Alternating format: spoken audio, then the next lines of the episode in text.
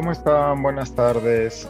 Mi nombre es Diego Salazar, soy curador del Comité de Lectura y hoy nos encontramos en su programa Comité de Miércoles.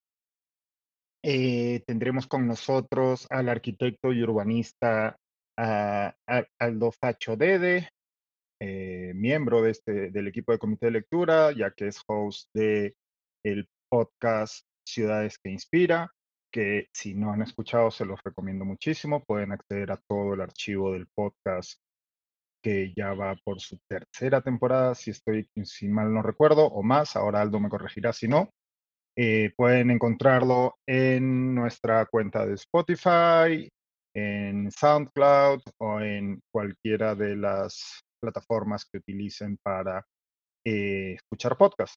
Hoy vamos a conversar sobre un tema que por lo general puede ser árido y del que no solemos hablar en medios de comunicación, pero que ha estado en boca de todos en la discusión pública debido a que el día de ayer la municipalidad de Miraflores decidió cerrar por una supuestamente incumplir una serie de, de normas el lugar de la memoria el conocido LUM. Que, eh, de lo que vamos a hablar es de regulación, normas municipales y de decisiones que pueden interpretarse como arbitrarias o no de parte de las municipalidades en el Perú. Buenas tardes, Aldo. Muchísimas gracias por estar con nosotros. Hola, Diego. ¿Cómo estás? Un gusto, como siempre, estar con ustedes. Gracias por la invitación. No, por favor, gracias a ti. Eh, corrígeme porque sé que no es, dije tercera, pero seguro que es más. ¿Cuántas temporadas tienes ya? Llevamos ocho. Inspira. Ocho. Llevamos ocho. la, última temporada, sí, la última temporada la preparamos ahí con, con Kenneth y con Bania para, digamos, hubo dos temporadas especialmente diseñadas para la elección de los gobiernos nacionales del año pasado y ahora justo con Kenneth estamos coordinando para ir arrancar con la, con la novena. Eh, también estábamos pensando enfocarla en estos no en estos temas específicos, digamos, que vamos a hablar ahora, pero creo que en el marco general de todos estos temas, que es eh, la gestión de riesgos y la naturaleza. Se los recomiendo muchísimo a, quienes nos estén mirando, vale mucho la pena. Eh, no hay mucha, muchos divulgadores que hagan que, aporten esa mirada y conocimiento sobre pues, el lugar en el que la mayoría de la ciudadanía vive, que son ciudades, ¿no? La mayoría de los habitantes de nuestro país vivimos en ciudades y hay poca reflexión respecto a qué es una ciudad, cómo nos relacionamos con esta ciudad, cuáles son las, cuál es la historia de, las ciudades en nuestro país y bueno, y cuáles son los múltiples problemas que enfrenta eh, que enfrentan nuestras ciudades. Hoy vamos a concentrarnos en uno que tiene que ver con pues, los titulares noticiosos de esta semana. Eh, Vi que habías eh, comentado la noticia en un hilo de Twitter. Eh, quería, si quieres, para empezar esta conversación y para aquellas de las personas que no nos hayan, que, no estén siguiendo eh, al dedillo lo ocurrido, si te importaría hacer un resumen desde tu óptica de qué es lo que ha pasado con el, LUM.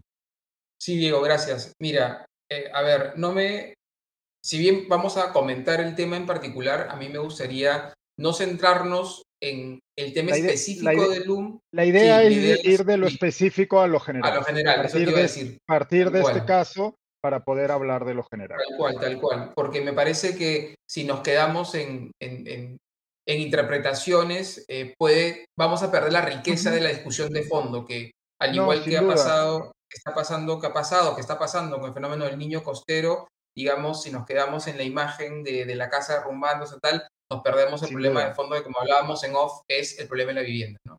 En el tema del LUM... Y, como comentábamos antes, sí, era, la idea era partir de este caso en particular para ir a lo general.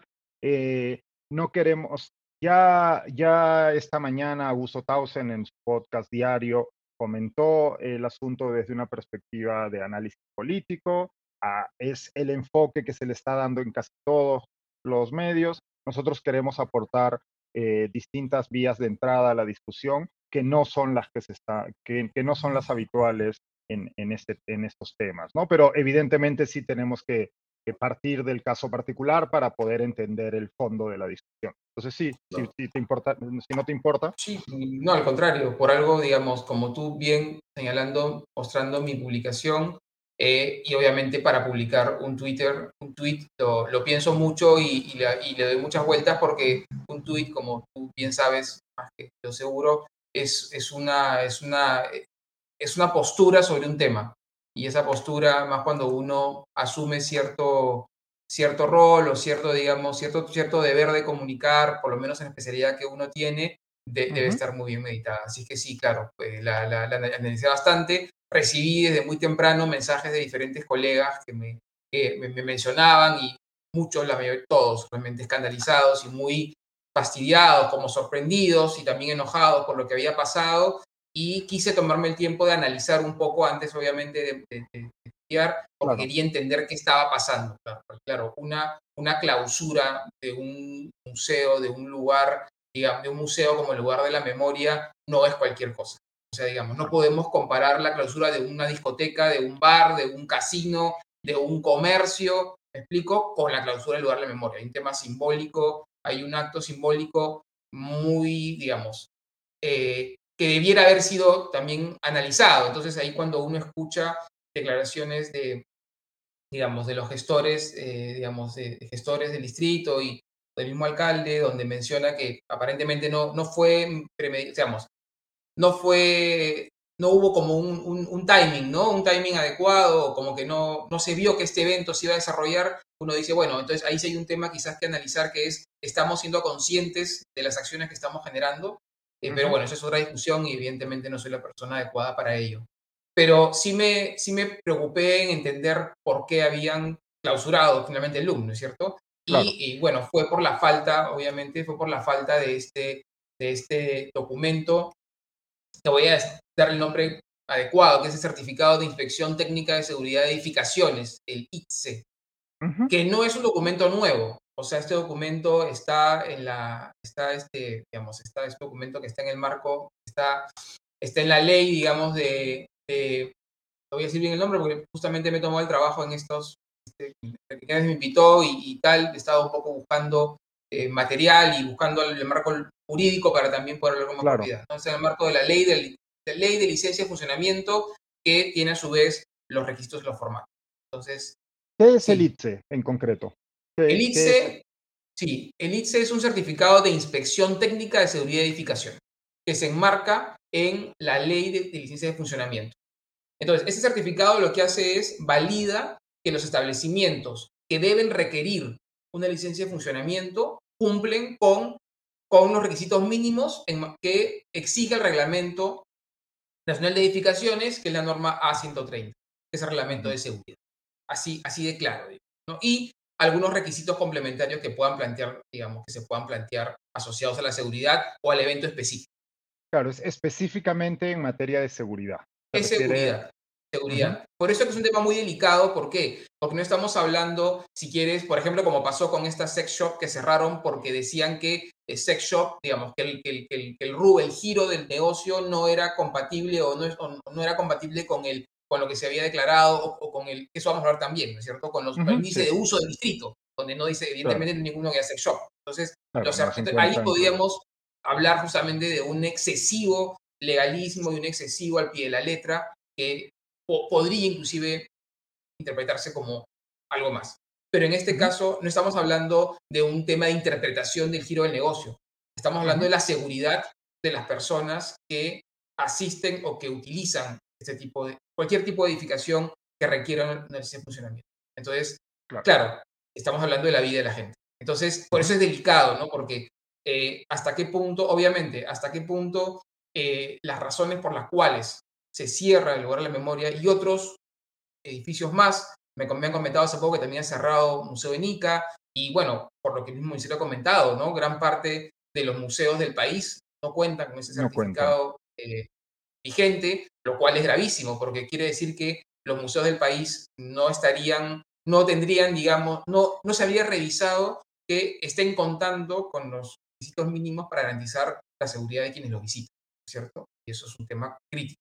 Claro, pero la pregunta es, para, perdón, no, discúlpame, para acotar ahí, para que tengan el término, el, del dato exacto nuestros, eh, quienes nos están viendo, solo tres de los 56 museos administrados por el Ministerio de Cultura a nivel nacional cuentan con el ITSE en este momento, ¿no? O sea, lo cual en efecto, pues, por un lado es grave desde el punto de vista de que no se cuenta, no está garantizada la, eh, la seguridad desde el punto de vista reglamentario y por el otro lado, que esos museos también están expuestos a una autoridad municipal que decida eh, clausurarlos como ha ocurrido el día de ayer con el LUM. Tal cual, tal cual, porque además eh, esto, es crítico porque si ya el Estado peruano, quien dicta las normas, no las está cumpliendo, entonces, ¿cómo le vamos a exigir a el resto de ciudadanos que las cumpla? Debemos exigirlo, obviamente, porque las normas son hechas para cumplirse, sino para qué están. ¿no? El tema es que si el Estado no está pudiéndolas cumplir, la pregunta sería, ¿por qué no las está cumpliendo? Falta de recursos, yo diría, eso es un tema también relativo, porque el Estado peruano justamente tiene recursos, tiene los recursos del país.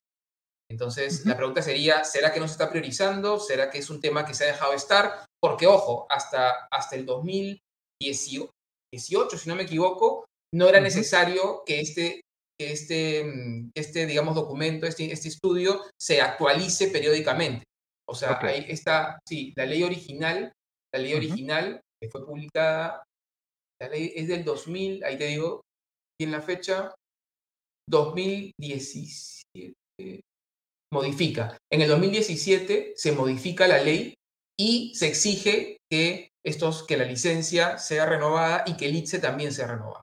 Hasta antes, una vez que lo sacabas, te duraba para, para siempre, mientras mantengas el giro del negocio, ¿no? mientras no cambies de negocio. Lo cual también obviamente es también un tema cuestionable porque, digamos, debe haber revisiones periódicas. Entonces, acá, ¿no es cierto? Entonces, aquí la pregunta es importante. Ahora, evidentemente, no podemos eh, tomar con ligereza el tema de la seguridad, porque el día que sucede algo, como ha sucedido, ha sucedido mucho, lamentablemente, en nuestro país, en Lima, imagínate en el resto de ciudades del país, ¿no es cierto? Eh, Larcomar, ¿te acuerdas? Cuando el incendio, las esos encadenadas, me acuerdo hasta la, discoteca en, el Jockey Plaza, donde falleció gente de nuestra generación. sí, sí, a inicios de los años generación. sí, inicio del 2000, parece, ¿no es cierto? Y otros lugares más este, en el Perú. Claro, acá ahí hay fallas de seguridad. Entonces las leyes se, se, hacen y los reglamentos se, hacen para evitar que la gente ponga en riesgo su vida. Entonces no podemos relativizar la necesidad ni la aplicación.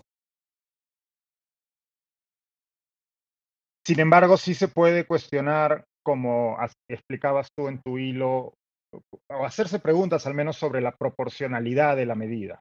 Es correcto. Porque quizás valdría la pena aquí hacer, ya, ya hemos aportado para eh, avanzar un poquito con este caso concreto para pasar al tema más en general, pero sí es interesante que según la cronología que he visto que se ha hecho del, del caso, ¿no? Hay una primera inspección realizada por funcionarios de la municipalidad que, entre, otros, entre otra documentación, solicitan el ITSE. Cuando se les explica que no cuentan con el ITSE a los funcionarios de la municipalidad, les dicen que tienen un plazo hasta el 31 de marzo, si no me equivoco, para que sea eh, subsanado este, este error, ¿no? Y luego eso ocurre el miércoles por la, eh, perdón, el martes por la mañana y luego por la tarde eh, se acercan funcionarios, otro contingente de funcionarios mayor, según las crónicas periodísticas, a clausurar el local, luego de haber indicado que tenían un par de días para subsanar la ausencia de este, de este certificado. Eso es así. Sí, sí, es lo que yo he leído también como tú y por eso inclusive lo he comentado, porque es lo que, digamos, he podido recabar de, de diversas fuentes también periodísticas, porque hay, ¿no? Tantos tantas interpretaciones como medios y, y, lo que tú has relatado es en lo que se coincide. Este, eh, pero, más allá, más allá de la más allá de la cuestión político-ideológica, que evidentemente esto abre la posibilidad, o sea, digamos, ese accionar que hemos descrito hace un momento abre y otros comentarios en redes sociales de algunos, eh, tanto anteriores como actuales, de, miembros del partido de, del alcalde de la municipalidad de Miraflores, pero independientemente de eso, ese accionar que por la mañana haya una inspección sorpresa, que esos funcionarios haga, intenten hacer firmar a los responsables del museo un documento en el que les, les quieren hacer decir que la inspección había sido programada cuando al parecer no lo había sido. Que ante esa negativa y ante la ausencia de este documento, este certificado, el ITSE, se diga, ok, está bien, tienen dos días para subsanar este, este, este fallo y que por la tarde, pese a eso, vengan y clausuren, esto de lo que nos habla principalmente, de nuevo, quitando la parte político-ideológica, esto es otra discusión, pero sí te habla de la impredictibilidad del accionar de nuestras autoridades, ¿no? O sea, de cómo puede obrar, cómo puede actuar. En este caso estamos hablando del LUM, un museo que depende de una institución pública del Ministerio de Cultura.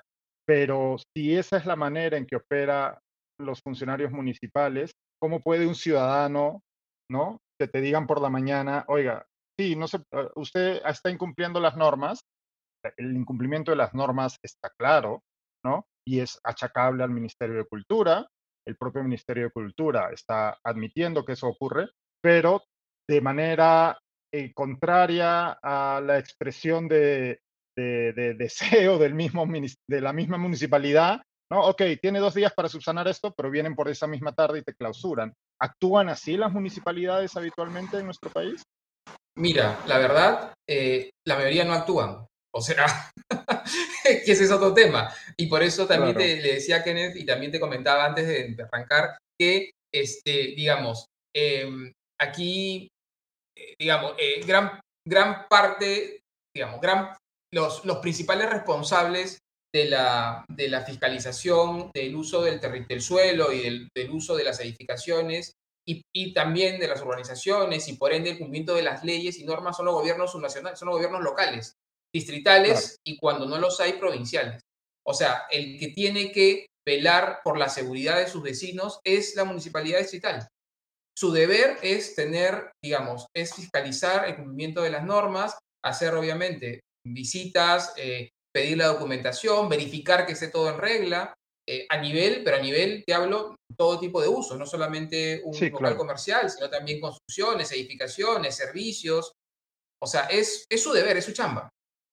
Eh, claro, tienen que cumplir obviamente también los protocolos que indiquen el cumplimiento de esa norma. Si, le dan, si, la norma dice, es más, dice la norma, un plazo de hasta tres días o dos días, tiene que ser obviamente, cumplirse. No pueden, este, te, doy, tres días y, y, en la tarde voy y te clausuro. Salvo que, salvo que haya encontrado el funcionario algo excesivamente grave, me explico, que directamente ponga en riesgo la vida de todos, como por ejemplo una fuga de gas, no sé, algo escandaloso, que, entiendo que no sea el caso. Claro.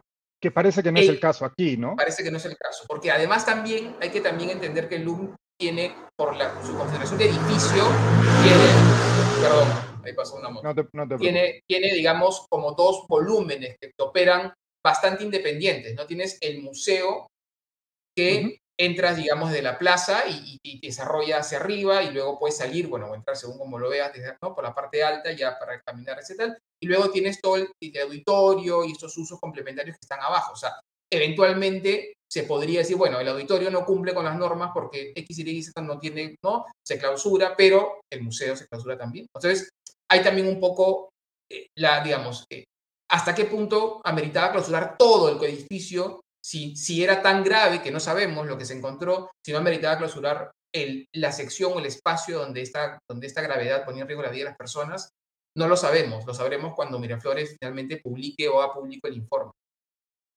Claro. ¿Qué, ¿Qué sabemos del informe hasta el momento? Yo nada.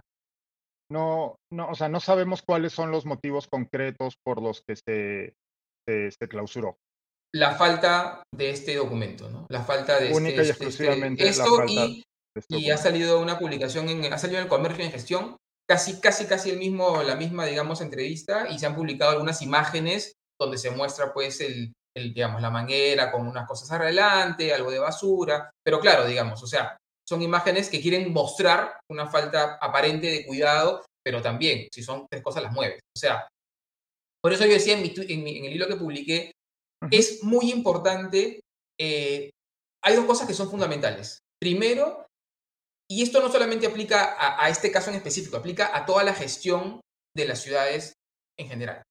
Las, tenemos en el Perú, tenemos un enorme exceso de normas. O sea, somos especialistas en crear leyes, en crear leyes, normas, reglamentos, estamos llenos. Es más, nos es muy difícil a los arquitectos y urbanistas cuando queremos actuar en la ciudad, nos es muy difícil a veces actuar porque tenemos que hacer o sea, arqueología jurídica.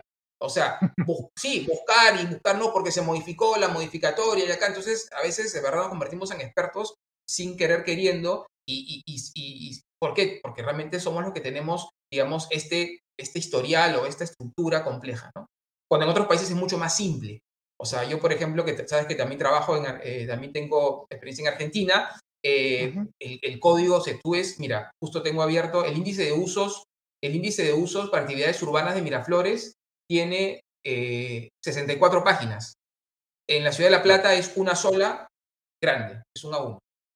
Claro. Y esa, esa, ese, ese exceso de normas, que como bien dices, además muchas veces se superponen unas a otras, ¿no? Y hay que hacer este, este trabajo de arqueología jurídica o normativo.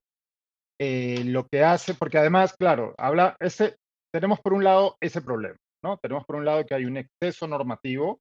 Cada vez que se percibe que existe un problema, se crea una norma para solucionar ese problema sin verificar si hay eh, problemas colaterales a ese que ya están, eh, que ya están este, previstos en otras normas. Pues por un lado tenemos ese exceso normativo, por otro lado tenemos la precariedad de nuestro, propio estado, de nuestro propio Estado, que es incapaz, como bien sabemos, de velar por el cumplimiento de las normas que ya existen. ¿no? Así es.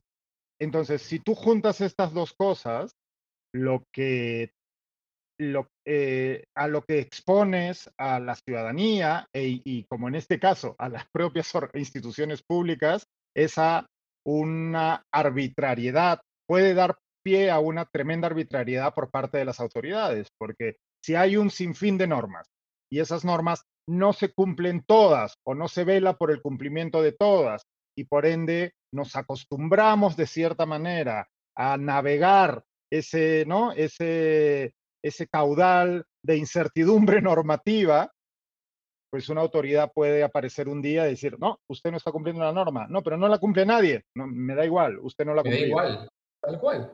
¿No? Pero más, más aún a veces también sucede. Usted no cumple la norma, pero ¿cuál? Si yo no, es que usted no, es que no vio la última modificatoria en la adenda, en el otro documento. Entonces, claro, oye, pero espérate, o sea, no, a veces, a veces pareciera que, a veces, bueno, cuando realmente, a ver, hay una frase, no me acuerdo, es me parece que es de, Juan Domingo Perón, que es, es para, para mis enemigos la ley. O sea, ¿no? Cuando, cuando realmente quiero, cuando realmente, si yo quiero realmente eh, hacerte, hacer que sientas el peso de mi poder, te aplico la ley. Y la ley te la aplico, pero a rajatabla, ¿me explico? es como este, un árbitro de fútbol que deja pasar, que, que, es que, pita con holgura durante el partido, pero a ese jugador que le chincha le pita todo y no está incumpliendo el reglamento. No, pero, tal cual, o sea, no, no, lo pueden, no lo pueden juzgar por no cumplir, simplemente le está aplicando el reglamento a rajatabla. Claro, entonces ahí entre partidos es un o lo, expulsa en la segunda jugada, que pasó hace poquito, no me acuerdo en qué, hace poco pasó en un partido, no me acuerdo de quién, un jugador dos, dos jugadas y lo sacaron fuera. O, simple, o al revés, si no hace cumplir la ley, es un desastre todos se patean, todos se golpean y no hay fútbol. Bueno, en el caso de las, de las, de las ciudades, en el caso de la región urbana, eh, la ley tiene que cumplir. O sea, está clarísimo. Ahora, eh, hay, eh, hay normas que están asociadas al cuidado de la vida y la seguridad que son, debieran ser a rajatabla, ¿me explico? O sea, si tú tienes una discoteca y no tienes una salida de emergencia, no tienes señalizadas las salidas de emergencia, no tienes extintores, rociadores, no tienes, me explico, no tienes medidas de evacuación, tal, es que ni siquiera podrías intentar abrirla. ¿Entiendes? O sea, porque ahí sí está en juego, o sea, está en juego la vida. Si tienes, tienes una, una, no sé, un, un hospital, lo mismo. O sea, hay cosas que son esenciales. Ahora, si tienes un, un museo y te faltó ponerle la etiqueta, te, no sé, porque la norma cambió y no le pusiste un cartel. Bueno, te, está bien, oye, te notifico, te notifico, tienes X días para subsanarlo, resuélvelo y ya está. O sea, a ver, nadie va a morirse porque, porque el cartel es verde y no, no sé, me explico, algo muy chiquito. Claro. claro Pero claro, el tema es, cómo, hay otro tema también de fondo, es cómo, o sea, nuestros funcionarios, nuestros, nuestros funcionarios públicos, ¿no es cierto? Tienen realmente la, la autonomía, tienen, se sienten respaldados por, por, el, por, el, por, el, Estado para poder hacer uso del criterio, del sentido común. O sea, si un funcionario público te dice, está bien, Diego, mira, coloca el cartel que te falta y tal, y mira, me, pasas una, me, avisas, yo vengo de nuevo, reviso y, sigue operando. Y llega a pasar algo, no sé, se cae una persona, se tropieza. ¿Me explico? Y, luego, ah, es que no estaba el cartel. ¿Quién es responsable? El funcionario público que te dejó seguir operando sin que el cartel estuviera puesto. ¿No es cierto? Claro. Te digo. Entonces, ¿quién carga? Entonces, ahí también hay un tema delicado, porque ¿quién asume la responsabilidad? O sea, ¿hasta qué punto lo que le, lo que le faltaba o lo que le falta al LUM, por, digamos, que va a salir en este estudio que se tiene que hacer, que no se ha hecho, ha puesto en riesgo la vida de las personas durante los últimos cinco años? Claro. No lo sabemos. Claro, no, lo sabes. ¿Cuánto, ¿Cuánto tarda en un perito, no sé quién, quién es la autoridad o, la persona o el organismo que emite el ITE? ¿Cuánto tarda ese, en, hacerse ese estudio y emitirse? El propio municipio. O sea, tiene que la institución, digamos, la, la institución pública-privada tiene que presentar este, un legajo con planos, con memorias, tal, que lo elaboran pues especialistas obviamente en temas de seguridad y eso se presenta, se revisa, se observa si fuera el caso y listo, se aprueba. Claro. Y eso implica una inspección. Eh, Obviamente. Implica una inspección visual. Lo, Me imagino que sí, la verdad. O sea, no es mi especialidad el tema de seguridad, de seguridad este, eh, higiene. No es mi especialidad. Pero es, digamos, por sentido común, amerita una verificación de lo que dicen los planos, ¿no? Para, para constatar que lo que se dice este, cumpla con las normas, que las normas, digamos, este, básicas son señalética, eh, los matafuegos, según la dimensión o la complejidad te piden red de agua contra incendios, te piden rociadores, bueno, va a depender del tipo, del tipo de edificación. Pero repito, la norma cambió en el 2017, con lo cual debería haberse hecho entonces, ¿no? Entiendo. La, por supuesto, es que justamente, eso te iba a decir, son cinco años. O sea, eh, el, alcalde actual, ah, como otros, como muchos otros alcaldes, han salido pues a, han salido a, relucir, digamos, este, su, actuación. Eh, vamos a hablar también ahora que hablar contigo de lo que San Juan de Urigancho, que también es muy importante, eh, a relucir, digamos, su, su gestión haciendo, digamos, lo que otros no han hecho. Está muy bien, pero han pasado cinco años, han pasado dos alcaldes. Entonces, entre ellos, el exalcalde de Lima, el doctor Muñoz. Entonces, y, el, y, el, señor Molina, ¿no? Entonces, hay o sea, hay mucha responsabilidad también. Estamos hablando de Miraflores, que es el distrito, el segundo más rico, digamos, de, diría bueno, más rico si hablamos de, de, densidad, de varios factores, no, no, no, no solamente recursos, sí, sí, sí, claro. de, riqueza, digamos, global del país, ¿no? Después de San Isidro. Entonces, si en Miraflores han pasado cinco años y, el LUM, que está ahí nomás, no le han hecho, no, no le han hecho una inspección mínima o le han pedido los papeles, que podemos pedir pues en, otras ciudades del Perú, no sé, pues Iquitos, Loreto, eh, la que quieras, Piura, Chiclayo, no sé, Arequipa. Claro. Nos, decías que eh, acerca de lo ocurrido en San Juan del Urigancho. Sí, claro, también, que también lo, que también lo tuiteé y lo, y lo, y lo, digamos, lo, lo, difundí mucho, y algunos decían, no, bueno, es que sí, eh, esta, es que ha salido en todas partes, digo, pero está bien que salga en todas partes. O sea, gran parte de los problemas que tenemos, y lo del LUM, no quiero ni minimizar, o sea, no quiero minimizarlo porque no sé qué es lo que han observado, ¿se entiende? Vamos, espero podamos saberlo, tenemos el derecho de saberlo para entender realmente hasta qué punto la, la, acción corresponde obviamente al peligro que, se ha buscado mitigar. Digamos que sería inteligente desde el gobierno municipal hacer eh, un ejercicio de transparencia desde el minuto uno, ¿no? Y revelar, más aún, este, de nuevo, como iniciaste esta charla, estamos hablando de un museo, estamos hablando de un museo que representa lo que representa y que además es un museo que es eh, lastimosamente no se encuentra en el centro de una lucha cultural en nuestro país, ¿no? Entonces, sería de agradecer que las autoridades que toman una decisión tan seria como clausurarlo, eh, ejerzan o actúen con la más absoluta transparencia y sean capaces de decir, ok, no contaba con el ITSE, le habíamos dado un, eh, un, plazo para subsanarlo, un plazo que además parece ser que está contemplado por la ley, ¿no?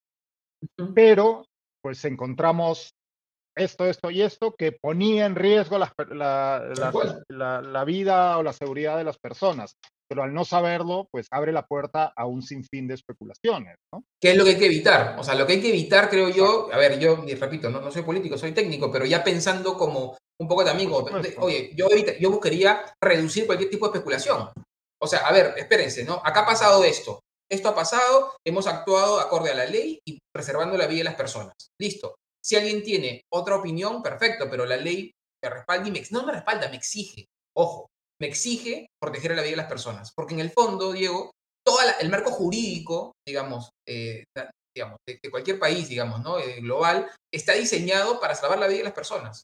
Todas las leyes tienen, tienen como finalidad salvaguardar la vida de las personas desde, obviamente, la mejor convivencia y el mejor aprovechamiento, digamos, de, lo que construimos, que son, bueno, son las ciudades principalmente y las actividades humanas que desarrollamos.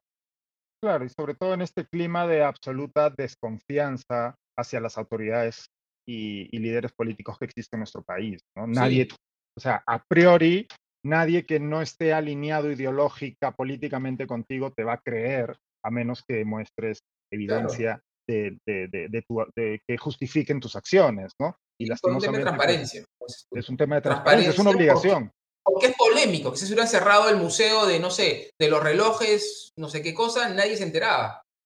Pero justo, justo el LUM y el día que, ¿no es cierto?, transparente, ¿no? Que, que Iban a, generar este evento, justamente en el informe, o sea, el timing fue pero explosivo, ¿no? O sea, si lo hacían un día después, por ahí no, bueno, alguien hubiera dicho, bueno, como consecuencia, bueno, pero ya había pasado el evento.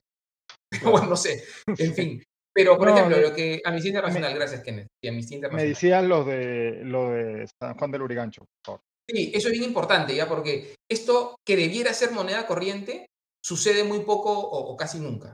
Eh, San Juan del Urigancho, como gran parte de, de, la Lima, de la Lima de, los últimos, de las últimas décadas, la Lima más nueva, eh, es un distrito que, se ha, que, se ha, que, ha crecido sobre todo de manera informal y, e ilegal.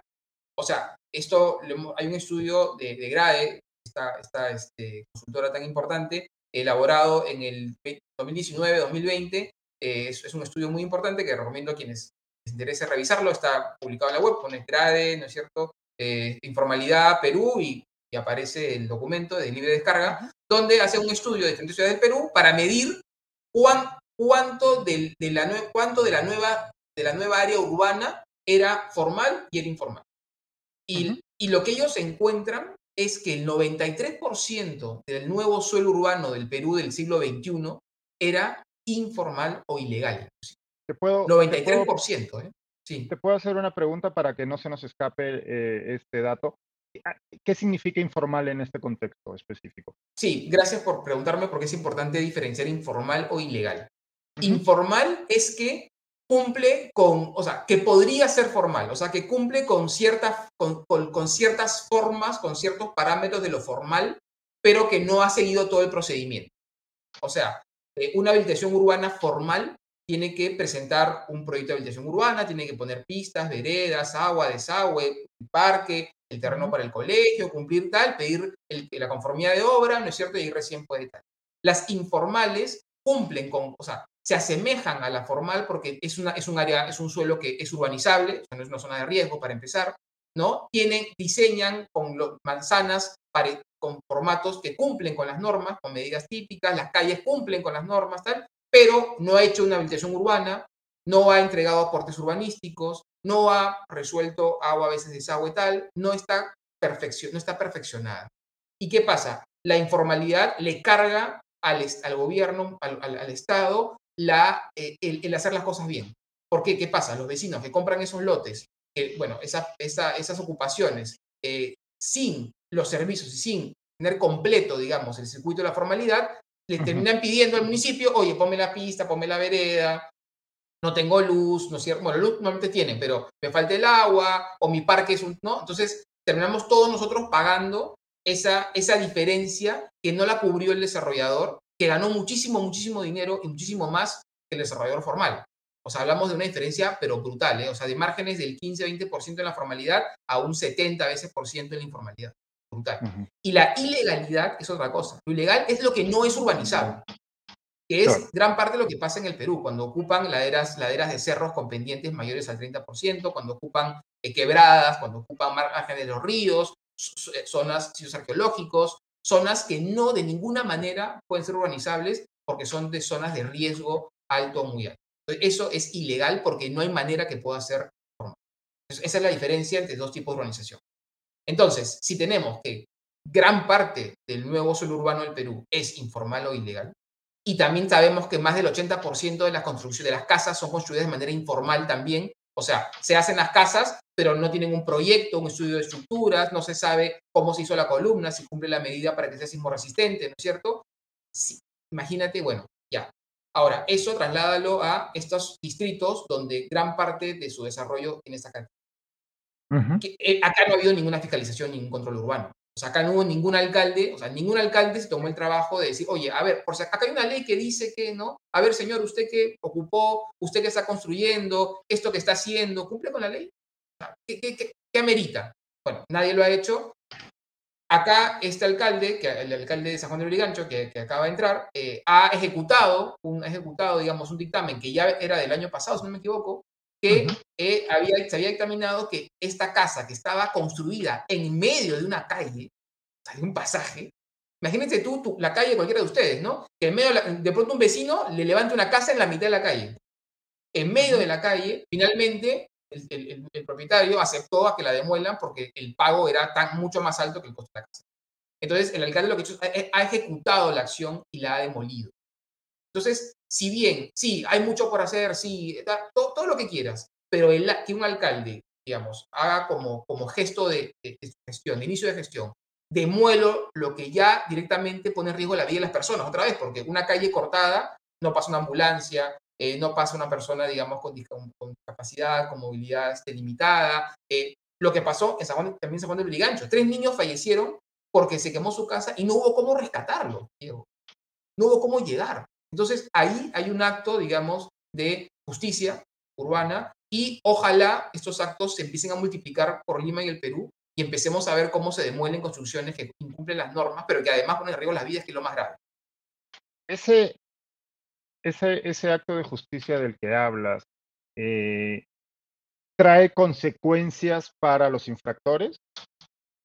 Más allá, de la pérdida, más allá de la pérdida del inmueble por lo que he leído, por lo que he leído, eh, era o el, o, el, o el propietario pagaba, tenía que pagar una cantidad de dinero muy grande, o se ganaba la justicia para la demolición. La casa iba a ser demolida igual, pero lo que el, propietario, digamos, hizo fue, permitió que se haga más rápido. O sea, aceptó su responsabilidad y dijo, bueno, está bien, demuélanla y no pago esta multa tan onerosa que además me iba a caer, ¿no? Hubo una negociación, entiendo que pero es, aparte, es escandaloso. Tú ves la casa, está en la mitad de la calle. O sea, imagínate en cualquier calle de, cualquier casa, barrio de ustedes, ¿no? Que de pronto alguien venga, te ponga cuatro ladrillos, no cuatro tal, y te empiece a entrar una casa.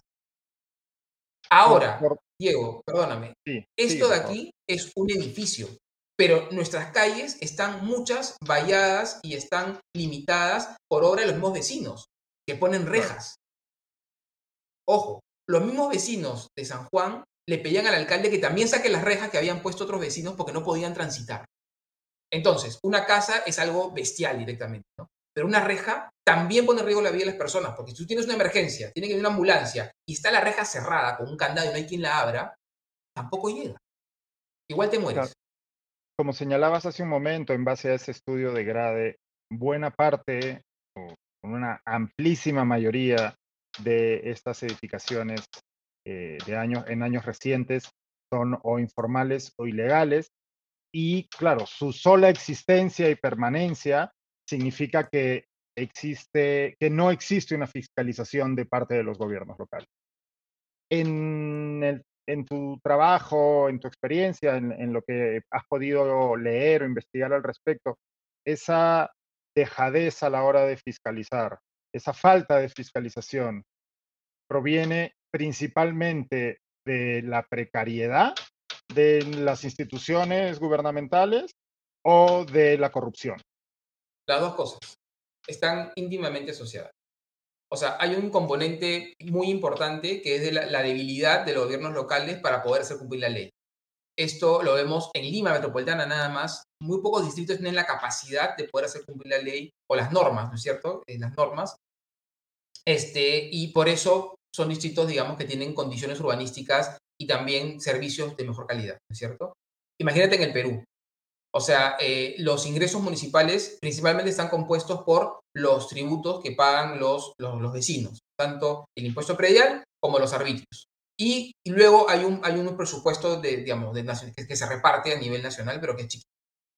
Entonces, sí, otra vez, gran parte del nuevo suelo urbano y de la ciudad del Perú son de origen informal, ¿no es cierto? Eh, eso implicaría que también sus propietarios o no están, no están formalizados y, por ende no hay, un, no, hay una, no hay una convalidación de ese ocupar suelo con un pago de arbitrios, con un pago de, este, de, del predial. O sea, no hay ingresos directamente en proporción al uso que se le hace a la Como no hay ingresos, son muy chiquititos, los recursos son limitados. Además, Lima es una ciudad bastante, bastante densa, digamos, a comparación de lo que pasa en el Perú, que son a veces ciudades más expandidas o rurales y urbanas. Entonces es más difícil incluso poder fiscalizar y tal. Entonces tienes ciudades, tienes municipios con muy poco dinero que tienen que administrar, además de, de, manejar su propia burocracia, tienen que administrar y hacer cumplir las normas. Entonces ahí hay una debilidad importante en la capacidad de hacer cumplir. Y luego, obviamente, obviamente la corrupción a todo nivel, ¿no? Desde, desde el alcalde mismo, que ha, pasado en Lima, suele pasar casi siempre, y en el Perú, que alcaldes, sobre todo de distritos más jóvenes, eh, son parte de mafia traficante de terrenos, están, son, son no sé, invasores, son, son bandas criminales, ¿no? Punta Negra, Caraballo, Santa Rosa y demás. O los funcionarios, los más chiquitos, o sea, el alcalde a veces puede ser una persona genial, con muchas ganas de trabajar y tal, pero luego te enteras que sus funcionarios, ¿no es cierto? Personas, individuos, los fiscalizadores, son los que están finalmente cobrando coimas y están... Entonces hay un tema, obviamente, de corrupción que está a todo nivel enquistado y, como tú bien decías, una falta estructural de capacidad para poder hacer la ley. ¿Y quién? Porque, claro, estamos, la gestión municipal es algo que los ciudadanos vivimos en carne propia, en el día a día, pero que por otro lado no tiene un reflejo en la prensa, ¿no? tiene, o, en los grandes medios. Tienen que ocurrir algo muy escandaloso o muy polémico, como en este caso eh, la, clausura del LUM, que de nuevo, para quien recién se nos está uniendo, ¿no? Hay una serie de factores, que pueden, que, se dan a interpretación porque la municipalidad no ha sido suficientemente transparente al explicar la clausura, había un incumplimiento a priori, ese incumplimiento se, en teoría se le dio un plazo para subsanar, pero la propia municipalidad se saltó ese plazo y decidió clausurarlo de momento. Pero independientemente de eso, independientemente de casos así o de casos como el que nos comentabas en San Juan del Urigancho, en donde eh, la municipalidad decidió eh, ejecutar una, acción de demoler una casa construida ilegalmente en el medio de una calle, ¿no? Fuera de casos así de llamativos, no suele discutirse eh, la acción municipal, no, no, no, hay, no suele haber canales que, a través de los cuales los vecinos puedan hacer llegar su, sus quejas o sus molestias o, hacer visibles casos que les afecten a priori. ¿Quién fiscaliza a las autoridades municipales? Los vecinos. Es así, los vecinos. Y la prensa reacciona ante los vecinos. Mira, quizás, Diego, porque al ser urbanista y estar especializado y dedicado a las ciudades, claro. Eh, me, me, interesa mucho este tipo de noticias. Y yo al revés, yo sí, yo sí oigo muy, muy a menudo eh, en, la, en la prensa, quizás no tanto en la prensa escrita, pero sí en la prensa, digamos, en, los matutinos, en los diarios de mañana. Eh, de forma recurrente ves denuncias, ves a los periodistas yendo eh, a los barrios, viendo, por ejemplo, eso, desde que, me acuerdo algo muy parecido a lo de esta casa, ¿no? O sea, algo parecido, no sé si era San Juan, de, San Juan del Origancho, ¿no? Había un vecino, había simplemente cerrado, había, había este, cerrado un pasaje que permitía que toda una zona pueda, pueda salir, evacuar hacia una vía principal. La vía le había puesto muros y estaba construyendo. Y la gente estaba indignada y estaba reclamando. Otro caso parecido, unos vecinos habían simplemente corrido su límite de propiedad y estaban invadiendo el, área, el área libre de la calle y estaban construyendo. Esto no solamente pasa, ojo, en, San Juan de Lurigancho, en Mía María, pasa en Surco. ¿eh? Santiago de Surco hay unas zonas de Surco, de zonas más bien de, pasajes, ¿no? De, no, no de, si quieres, la calle de asfalto y la vereda, sino zonas más peatonales vehiculares, donde yo he visto cómo vecinos han avanzado y han ocupado parte de, la, de, la, de este pasaje, aludiendo a que, bueno, ya está, es todo parecido. Entonces, hay una actitud de, algunas de, las, de las personas, en general, a veces de algunas personas, de querer avanzar un poco más, sacarle un poquito más de provecho a eso que pareciera que no tiene mucho uso. También hay muchos casos que yo veo denuncias de escaleras, que claro, hacen la casa, que hacen la ampliación, como bajaron, hacen la escalera y cae a la calle, ¿cierto? también es típica. Entonces, la labor del, del, municipio es fiscalizar y decir, no, señor, esto no, lo, demuele usted. Pero claro, ¿cómo se entera el municipio? El municipio no, no puede tener fiscalizadores caminando toda la ciudad porque es imposible. El vecino, el vecino es quien debe denunciar denunciar y decir, acá está pasando esto, vengan a fiscalizar y a demoler. Entonces, es una labor de, conjunto. El vecino es el que denuncia y, la, y, la, y, el municipio acciona, haciendo cumplir la ley, poniendo por delante la vida y seguridad de las personas. Los espacios públicos viales, calles, están diseñadas no para que se vean bonitas. Eso además aporta valor y otras cosas más. Pero su, valor, su función principal, ¿cuál es? Seguridad que la gente pueda salir, evacuar, caminar, acceder, moverse. Entonces, si yo construyo una casa, pongo una escalera, pongo una cochera, pasa mucho, en ser, ¿no? Estoy impidiendo que alguien transite y si, obviamente, llega a pasar una emergencia, soy el primer responsable de esa, de esa acción.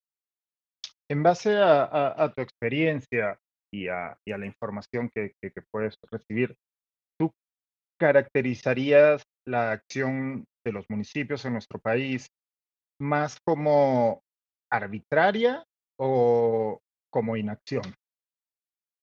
Mira, yo creo que en, el, grueso, en, el, país en general, hay una inacción permanente, o sea, hay una debilidad, hay una debilidad de la gestión, de las gestiones municipales, de poder realmente fiscalizar, hacer cumplir la ley y hacerla cumplir, porque yo puedo ir con toda la intención de hacer cumplir la ley, pero si se me paran adelante 20, 30 personas, me explico, eh, y me dicen, usted acá no pasa, no vas a pasar. También ha pasado, ¿eh? También ha pasado. Cuando han querido ir, por ejemplo, a, desalojar familias o personas que han tomado zonas que no son urbanizables, zonas inclusive arqueológicas, Morro Solar, el, el Mocorvina, las lomas de Lima, ha sido acciones violentas. O sea, hay que también tener, no solamente, ah, señor, usted le pongo su multa, no, lo del LUM ha sido totalmente civilizado en el fondo. El LUM ha dicho, bueno, me allano y luego hago mi declaración y hago mi tal. Acá hablamos de acciones violentas donde tienes que entrar con policía, tienes que entrar, ¿no? ¿Por qué? Porque evidentemente ya la gente está preparada porque saben que están en falta. Entonces, a veces no es solamente voluntad, es también cómo puedo ejecutar ese, ese deber, la ley. Y por otro lado, Diego, perdón, eh, para seguir lo que tú decías, hay también en algunos sitios muy muy poquitos en el Perú, te diría Lima Centro, muy poquitos, un exceso de burocracia, un exceso de al pie de la letra, lo del sex shop, ¿no es cierto? O sea, yo he visto casos, por ejemplo, que ¿cuál es tu giro de negocio? No, soy un, soy un coach, es coaching. Ah, no, es que no está en el índice de usos coaching. No, no puedo. No, no, puedo darte la licencia. ¿no? No, no, no, sé si toda la gente que nos está viendo habrá, habrá, se habrá habrá leído o visto la, noticia sobre este, este caso de, la clausura de un sex shop. ¿Te importaría comentarlo un poco para poder analizarlo? Sí, lo comento brevemente porque es un caso frecuente con otros rubros. O sea, eh, igual, se noticias que en Miraflores se había, se había clausurado, se le había retirado la licencia de funcionamiento a una, a una tienda que vendía artículos sexuales. Este, Sex shop, digamos, para decirlo en bonito. Este, y aludiendo que el giro del negocio no era compatible con, digamos, el uso por el cual se le había dado el, permiso. ¿Cierto? Es como que tú me digas, no, Diego, tú tienes licencia para hacer consultorías, no sé, en, en, en, ciencias políticas y ahora estás haciendo periodismo. Entonces, como periodismo no es lo mismo, te, corte bajo la cortina. Aldo, pero a ver, están relacionadas, o sea, es un servicio profesional, el espacio es el mismo, la condición es la misma, luz, me explico, o sea, no, no hay nada que cambie la condición, digamos, ni, que me ponga en riesgo a mí, ni a mi cliente, ni que ponga en riesgo, ni, que, ni que ponga en riesgo el cumplimiento de las normas ni la tal. Simplemente que mi giro de negocio no es exactamente, sino tiene esta variante. No, pero como no dice tal, debajo la cortina. Entonces, eso sí es no existe, no existe el rubro de. Porque además, obviamente, sex shop no existe en el índice de usos actividades urbanas, como tampoco existe coach, ¿no es cierto? Como tampoco existe, no sé, otro, otros giros de negocios nuevos que han salido, ¿no es cierto? Estas, este, no sé, pilates, no sé, ¿no? Y los funcionarios adaptan porque pues no vas a estar reescribiendo el código. Es, totalmente interpretativo. Es más, yo me acuerdo con un gran amigo, un abogado, Ramón Chejade, gran amigo, este, y además uno de los grandes especialistas en derecho urbanístico del Perú, eh, especialmente de Lima, Ramón me decía, es que Aldo, es que lo que debería ser el índice de usos es decir lo que no se puede hacer, no lo que se puede, porque el índice de usos está redactado para decir lo que se puede. Entonces tú tienes 64 páginas de todo lo que, donde hay 64, hay no sé cuántos cientos de, de actividades, te dice sí, no, sí, no. No, debería ser muy simple, que no se puede. No se puede nada que ponga riesgo la vida de las personas. Por ende, en zonas urbanas, obviamente, ¿no? No puedes poner, pues, no puedes tener una fábrica de explosivos, ¿cierto? Hay cosas Entonces, claro, después, si es sex shop, si es tienda de accesorios eh, de salud, si es de maquillaje, da, igual. O sea, en el fondo lo que, lo que se califica es la escala del comercio. La escala del comercio y el giro del comercio y su venda de insumos, no hay ningún problema. Pero bueno. Y, aquí, digamos, eh, según los reportes periodísticos que veía, Parece que aquí se ha hay una perversión en el, en, el, uso de esta fiscalización por parte de un vecino, porque entiendo que ha sido un vecino el que se quejó, ¿no? Y, que la municipalidad, que pues al parecer, por, por, quién es el alcalde y, y, cierta ideología más conservadora, ha aprovechado para, para hacer un uso un poco arbitrario, ¿no? De la, de la normativa. Sí, pero digamos, yo he visto casos parecidos con alcaldes, digamos, que están tildados de progresistas. O sea, en el fondo, a veces ni siquiera el alcalde se entera. O sea, se entera por la noticia. O sea, ¿por qué? Porque, un ¿qué pasa? El, el, el, municipio se debe al vecino. O sea, porque es su votante y es el que paga, y es el residente, el que paga arbitrio. Ni siquiera se debe al comerciante. ¿eh? El comerciante, que es el que deja más plata que todos, o sea, San Isidro, el 80% de los, de los recursos de San Isidro vienen del sector financiero y empresarial. O sea, si se fueran, si se fuera el sector financiero empresarial de San Isidro, los recursos de San Isidro serían equivalentes al INSE. Claro, pero por tener una tienda en Miraflores uno no vota. Claro, o sea, en Miraflores la proporción no es 80-20, es creo que, no sé, 50, 40, 60, pero igual es muy grande el, impacto de lo comercial. Entonces, pero el que el tiene tienda no vota, pero paga. Entonces, el, el, municipio siempre va a priorizar al vecino, al votante, al residente, contra el comercial. Entonces ahí puede haber una, o sea, claro, a ver, ¿qué licencia tiene? No tiene licencia por, no sé, pues venta de no sé qué cosa. Ah, no, es que no, no es compatible. No, listo, clausurado. Sí, pero a ver, no, es que usted venta sexo, no está, su licencia es por otra cosa. O sea, está, si quieres, no está incumpliendo. O sea, no está haciendo, o sea, no está, no es, digamos, no está incumpliendo su, su labor la, clausura no es, no, no es cuestionable, si quieres, estrictamente jurídicamente hablando, ¿me explico?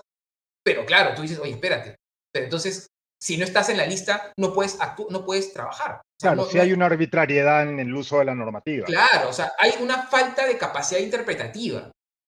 O sea, ¿Y qué, ¿Y qué puede hacer uno ante ese tipo de abuso de poder? Mira, lo que hace uno, lamentablemente te digo, lo que hace uno es tiene que es entrar a un, a un, entrar a un, a un, a un digamos, este, a un sistema de, de, sustentar, explicar, decir que el uso de la venta de productos de sex shop es equivalente, porque, o sea, es gastar dinero, me explico, y tiempo en armar un argumento, en, armar, tu, en sustentar, digamos, tu, caso, presentarlo al municipio y que los funcionarios lo, lo lean, lo interpreten y digan, y sí, estamos de acuerdo. Digamos que se podría interpretar de esta manera. Si es que, si es que, ¿no? Porque además en Miraflores hay muchos sex shops. Lo que pasa es que quizás no están a la calle como este en particular, ¿no? Pero hay muchos, ¿eh? Están en galerías, o sea, digamos, no, no es que no hay, no es que no existen, ¿no? Solamente, como dices tú, este en particular le molestó al vecino y, y por esa molestia hubo esta reacción.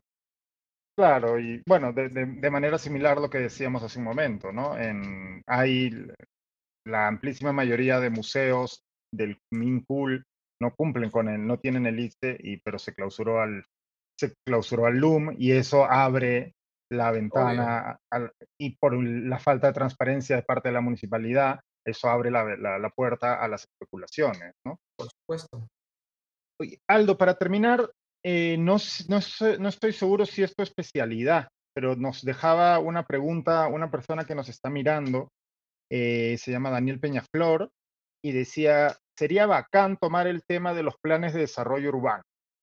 El plan, al plan no le dan bola. Luego cuando vienen los huaicos o la pérdida de suelo agrícola, nos acordamos del plan, de Y bueno, esa es mi especialidad, justamente. Ah, fantástico. ¿Podrías explicar? por eso, sí. Sí, cuando, cuando Kenneth me, me, invitó, digamos, a conversar contigo, me había invitado para la... para la sí, queríamos hablar para... pasado y yo no había, no había podido, y bueno, y obviamente Gustavo, un super capo, Gustavo lo, lo saludo y además lo felicito porque está haciendo una carrera brillante y es uno de los jóvenes, ya no voy a decir promesas, porque ya no de promesa nada, o sea, es uno de los jóvenes valores del, del urbanismo y la planificación peruana, él como muchos más también, o sea, somos, digamos, pocos, pero creo que se está fortaleciendo bastante bien digamos, el, especialidad del urbanismo y la planificación en el Perú viene tomando, viene tomando fuerza de a poquito, pero robusto, y esto esperemos pronto lo veamos en las ciudades, ¿no? Sí, mira. ¿qué es, el, ¿qué, es un, ¿Qué es el plan? ¿Qué es un plan? Sí, mira, yo te comento. El Lima, o sea, eh, existen diferentes instrumentos de planificación en el Perú. Lo voy a resumir para no, yo sé que estamos ya tarde. Sí, en el caso de Lima Metropolitana, como Lima es una, es una metrópoli, o sea, en el Perú eh, muy pocas ciudades son metrópolis, son ciudades que por cuya magnitud, ¿no es cierto?, ya, nos, ya digamos, dejan de ser una ciudad convencional y pasan a ser una ciudad mucho más grande y compleja. Entonces, las ciudades como Lima, que son metrópolis, tienen que hacer un plan metropolitano de desarrollo urbano que es como un plan marco, es una visión general eh, con la cual ordenan, o sea, dicen cómo la ciudad debiera crecer, cómo debiera organizarse como ciudad, como sistema urbano general, y luego, en el marco de ese plan general, se hacen planes de desarrollo urbano, que es lo que dice este, Daniel, ¿no? Planes de desarrollo urbano, en, el caso de Lima se han determinado cinco áreas interdigitales, que son, para no hacer 43 planes, se han organizado en cinco, y estas cinco áreas que, que, conglomeran distritos deben armar planes de desarrollo urbano en el marco del plan metropolitano, donde sí ya hay instrumentos más precisos como es zonificación, altura, uso de suelo. Entonces, en Lima se ha aprobado el plan metropolitano el año pasado, que ha sido un, o sea, la, gestión Muñoz, yo la he, es más, públicamente he escrito un par de artículos sobre ello, es una gestión que ha tenido grandes avances en temas de gestión urbana y planificación, que han sido muy poco, muy poco valorados y difundidos eh, por, obviamente, errores propios de no valorar y no difundir uno mismo, pero también creo yo por a veces cierta mezquindad ah, y, y, por cierta confusión o ignorancia, si quieres, en el que, cuál es el rol del alcalde. O sea, ¿qué hace un alcalde metropolitano? Pero eso, si quieres, lo hablamos otro día. Pero lo que voy, o sea, sí, porque no vamos a pero Muñoz invirtió muchísimo en planificación urbana desde el día uno y después de 30 años que no se aprobó, bueno, 30, 20, 20, 30, 30 años, sí, 30 años, que no se aprobaba un plan de desarrollo metropolitano en, en, Lima, ¿no? En Lima. El último plan se elaboró, este, se elaboró, lo, digamos, lo, se elaboró y lo, lo, publicó este, Belmont en el, en el 90. 90. Entonces, eh, Lima hoy tiene un plan metropolitano fresquito, recién hechecito, con, seguro va a tener errores, defectos, lo que quieras, pero es un plan, es un plan importantísimo porque es el que plantea cómo debiéramos seguir creciendo. Entonces, el plan obviamente ha determinado, uno de los instrumentos más importantes del plan es la clasificación del suelo, que es decir, qué cosa es urbano, o sea, qué ya es urbano, qué es urbanizable, o sea, dónde puedo crecer y qué es no urbanizable. Obviamente, lo que dice Diego, todas las zonas, las quebradas, ¿no es cierto?, márgenes de ríos, las lomas, todas esas zonas que ya sabemos que no son urbanizables, están evidentemente puestas como no urbanizables. Y el plan determina que deben ser resuelta, resuelta la mitigación del riesgo de esas personas que están habitando allí, o sea, deben ser retiradas y reubicadas en zonas seguras. Claro, lo que el plan no resuelve es dónde y cómo, pero eso es otra conversación. Es un problema nacional. Nunca hemos resuelto dónde y cómo. Es un, y por eso es que la gente vuelve al mismo lugar, la gente mantiene la vulnerabilidad y se repite esta, esta historia. ¿Y qué sabemos de las intenciones o actitudes o disposición de la actual gestión del alcalde López Aliaga respecto a ese plan aprobado en la gestión del alcalde Muñoz. Sí, mira, no, yo no he escuchado al alcalde, al señor alcalde, eh, hablar específicamente del plan, del plan metropolitano. Sí escuché en una eh, sesión de consejo, consejo metropolitano, que alguna, no me acuerdo el nombre, una regidora eh, planteaba preocupada que habían detectado que en el documento que estaba este, colgado en la web, ¿no es cierto? Habían, habían detectado que habían hecho como, se había modificado el documento con posterioridad a la aprobación, ¿no? lo cual evidentemente es ilegal. Entonces, que estaban investigando y viendo, buscando el documento, en fin, es un tema más, no, no voy a decir de color porque es gravísimo si ha habido una modificación del plan, claro. no, pero bueno, en fin, es otra historia. Lo que sí, lo que sí puedo decir, lo que sí puedo decir es que el director del IMP es un gran urbanista. O sea, quien está al mando del IMP hoy es un urbanista de carrera. O sea, yo soy arquitecto y me he especializado en urbanismo. Pero el que está director del IMP es urbanista de carrera y además tiene una maestría en economía urbana y una maestría en gestión de suelo. Es este Augusto Mendoza, y también le mando un saludo. Eh, es una persona con mucha experiencia y que, o sea, poner a alguien como Augusto Mendoza en el IMP ya es un gesto importante. Porque muchas veces, aquí, bueno, el IMP, para los que no saben, es el Instituto Metropolitano de Planificación, que es el ente creado en Lima para justamente planificar y gestionar el suelo de la ciudad. Que muy pocas ciudades en el Perú lo tienen. ¿eh? Lo tiene Lima y lo tiene Arequipa. No lo tiene el Callao, por ejemplo. Callao no lo tiene. Entonces, el IMP es el Instituto Metropolitano de Planificación diseñado para poder justamente pensar la ciudad a nivel de desarrollo urbano y hoy tiene un director, tiene un director que es una persona que sabe de urbanismo y con él, su equipo, es gente que también sabe de urbanismo. O sea, lo cual ya te digo, ese gesto es importante. Por otro lado, también es importante decir que se ha mantenido en el cargo a Luis Martín Bogdanovich, que es el director de ProLima, que también eso es muy importante. ¿Por qué? Porque Luis Martín ya viene, o sea, si uno dice, oye, ¿por qué el centro de Lima viene mejorando tanto y tan bien? O sea, ¿por qué cada vez que vamos, no, ¿esto a qué se debe? Bueno, se debe a que Luis Martín viene trabajando ya tres, ya con cuatro alcaldes. Empezó con el señor Castañeda, siguió con Muñoz, siguió con, eh, con, eh, Romero y ahora el, señor alcalde López Aliaga lo ha mantenido en el cargo. Entonces, claro, tienes a una persona que ha sido, su trabajo ha sido valorado y viene trabajando ya ocho años, ¿no es cierto? Es más, hay un par de, tengo un par de entrevistas en dos entrevistas en los podcasts en dos diferentes temporadas, si les interesa, lo pueden escuchar, donde hablamos específicamente de la gestión histórica de Lima y ahí vemos cómo, claro, ¿cuál es la clave? Sostenibilidad en las políticas públicas, o sea, que las personas que están a cargo y que están, quieren hacer las cosas bien, se mantengan en su cargo y puedan hacer las cosas bien. Algo que es tan poco, poco habitual en nuestra política. Sí, o sea, no es ciencia oculta. O sea, Martín, Martín tiene ocho años trabajando, eh, obviamente, trabajando bien, con equipos, con buenos equipos, demostrando que lo que hace lo hace bien, lo hace mejor, y por ende ha recibido la confianza y ha mejorado su capacidad de gestión. Ya Prolima es unidad, es formuladora, ya ProLima tiene un plan maestro aprobado en el 2019, es un gran logro, o sea, se viene fortaleciendo la gestión, ¿por qué? Con buen trabajo, ¿no? Transparencia, pero además con políticos de muy diferentes colores, si quieres, perfiles que siguen apostando por esta persona. Eso también creo que es importante valorarlo. Y ya para terminar, nos piden un dato, Carlos de Gante, ¿dónde se puede bajar uno el Plan de Desarrollo Urbano de Lima? Sí, en la página del IMP. Ahí les digo bien la... Eh, además, eso también es bien importante. Ya nos, desde antes, desde la gestión Muñoz, la página web del IMP se ha fortalecido muchísimo. Déjame, corroborar nada más para no decirles algo equivocado. yo pongo siempre IMP Lima y me aparece, pero es, es imp.gov.pe.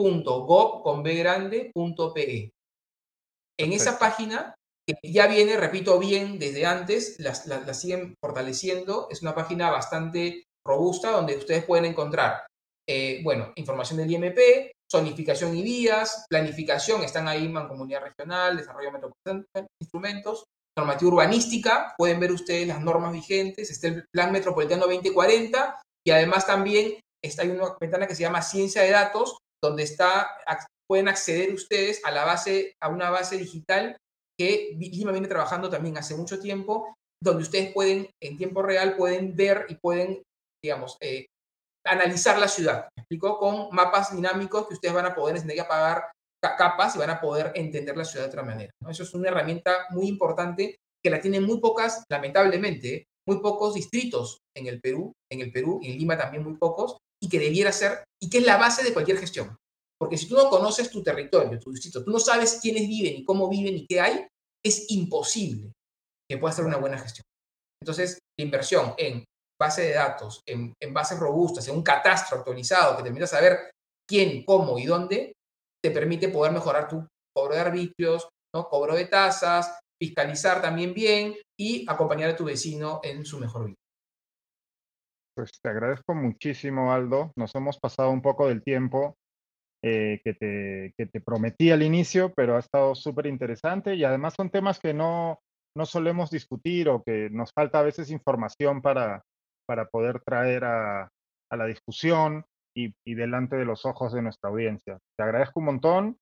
Eh, ya sé que están preparando la nueva temporada de Ciudades que Inspiran. Pronto habrá más novedades en ese frente y seguro que te tendremos pronto en algún otro de los espacios de comité de lectura. Encantadísimo. Gracias a ti, Mayen, por la invitación y, también a Kenneth por haberme contactado. Y sí, ya pronto ahí recibirán novedades. Igual les recomiendo revisar las temporadas, son ocho.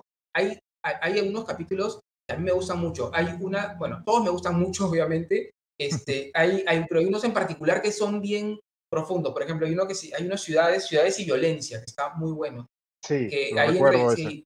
Sí, ese, está, es bien potente porque entrevisté, entrevisté a padre e hijo ayacuchanos este, que vivieron, el padre vivió obviamente la época del terror y el hijo, ¿no? digamos, vivió desde como niño y tal, y la verdad que eh, testimonios bien, bien importantes. O sea, digamos, los capítulos los hacemos con mucho cariño para ustedes y si, si tienen ganas pueden ir mirando de manera desordenada y hay cosas, la verdad, que...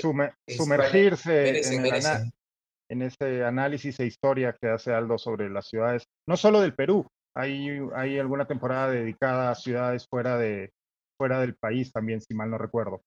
La primera temporada, que fue la más larga, eh, revisé algunas ciudades también de Latinoamérica y sí, porque creo que no, no llegué a Europa, me quedé en Latinoamérica. Y después ya decidimos, con, decidimos ya con el equipo de, del comité de lectura, decidimos hacerlas más cortas, porque son como 15 capítulos, hacerlas más cortas y más, y más como eh, precisas para que sean más temáticas, ¿no? Y por eso empezamos ya, de ahí pues ciudades y artes también es muy bonita ahí, bueno, en fin, no, no lo voy a no, no, está muy bien, está muy bien porque, según el ánimo de la gente, ¿no? Según el ánimo de la gente. Hay... En, en Spotify, en SoundCloud o en la plataforma que usen para, para escuchar sus podcasts habitualmente, ahí van a encontrarlo como Comité de Lectura Ciudades que Inspiran. Pues muchísimas, muchísimas gracias, Alda. ha sido un, Aldo, ha sido un placer y estamos en contacto. Encantadísimo. Chao. Saludos, Kenneth. Chao, chao. Eso ha sido todo por hoy. Muchísimas gracias. Nos hemos pasado un poquito del tiempo. Espero que les haya interesado. Creo que ha sido una, una aportación muy valiosa de parte del el urbanista y arquitecto Aldo Facho. Eh, nos vemos el domingo en Comité de Domingo. Cuídense. Buena semana.